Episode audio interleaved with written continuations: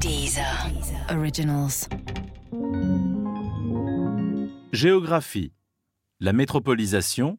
Fiche 4. La recomposition des métropoles. Grand 1. Des espaces de forte concentration. Petit a. Une concentration des activités. Les métropoles se caractérisent par la concentration spatiale des fonctions stratégiques, notamment les sièges sociaux et le tertiaire supérieur comme l'enseignement et la recherche. Les services de commandement sont essentiels au rayonnement des métropoles et à leur insertion dans la mondialisation.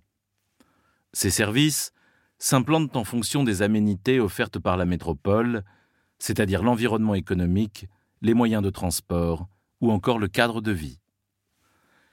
Les activités se concentrent dans les quartiers des affaires, aussi appelés CBD, Central Business District.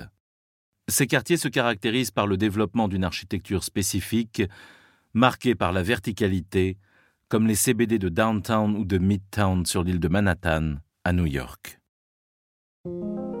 Petit b, une concentration des infrastructures de transport et de communication. Les métropoles ont besoin, pour être insérées dans la mondialisation, d'un réseau de transport et de communication efficace. Elles sont le point de convergence des réseaux et forment de véritables hubs, c'est-à-dire des lieux qui polarisent les flux pour ensuite les redistribuer.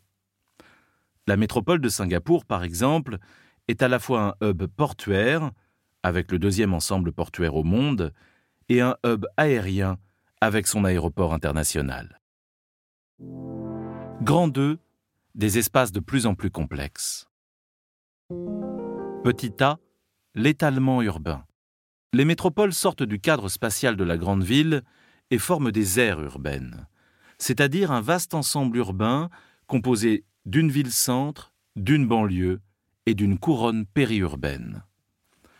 La concentration se traduit spatialement par un étalement urbain au détriment des espaces ruraux environnants.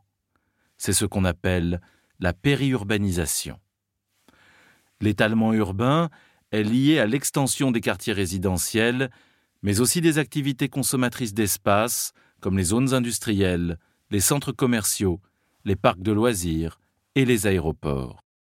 L'étalement est possible grâce au développement des infrastructures de transport, comme les autoroutes et les voies ferrées, qui permettent aux citadins et aux activités de s'éloigner des centres.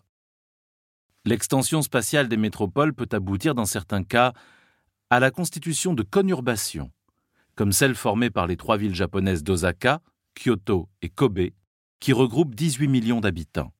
Dans d'autres cas, ce sont de véritables régions urbaines qui se forment sur plusieurs centaines de kilomètres. On appelle ces régions des mégalopoles. Il existe aujourd'hui trois principales mégalopoles dans le monde, au nord-est des États-Unis, en Europe de l'Ouest entre Londres et Milan, et au Japon, entre Tokyo et Fukuoka. Petit b, des espaces polycentriques. Ce processus d'étalement répond également à un besoin de déconcentration des métropoles.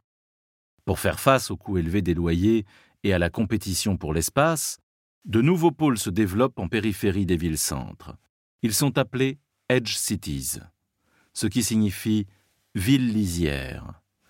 Ces pôles secondaires, fréquemment installés près de nœuds de transport, c'est-à-dire des échangeurs autoroutiers, des aéroports et des gares ferroviaires, font des métropoles des espaces urbains polycentriques.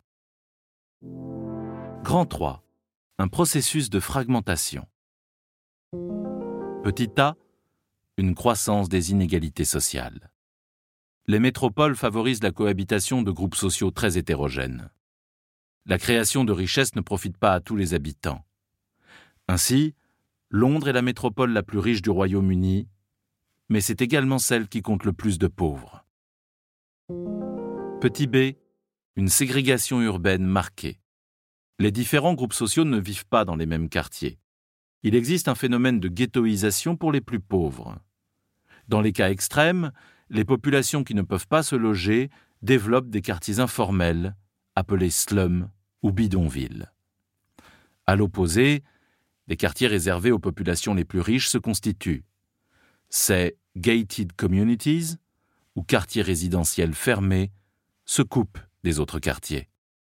La gentrification c'est-à-dire l'arrivée d'une population plus aisée dans les quartiers pauvres, renforce, dans les quartiers centraux rénovés, la ségrégation socio-spatiale.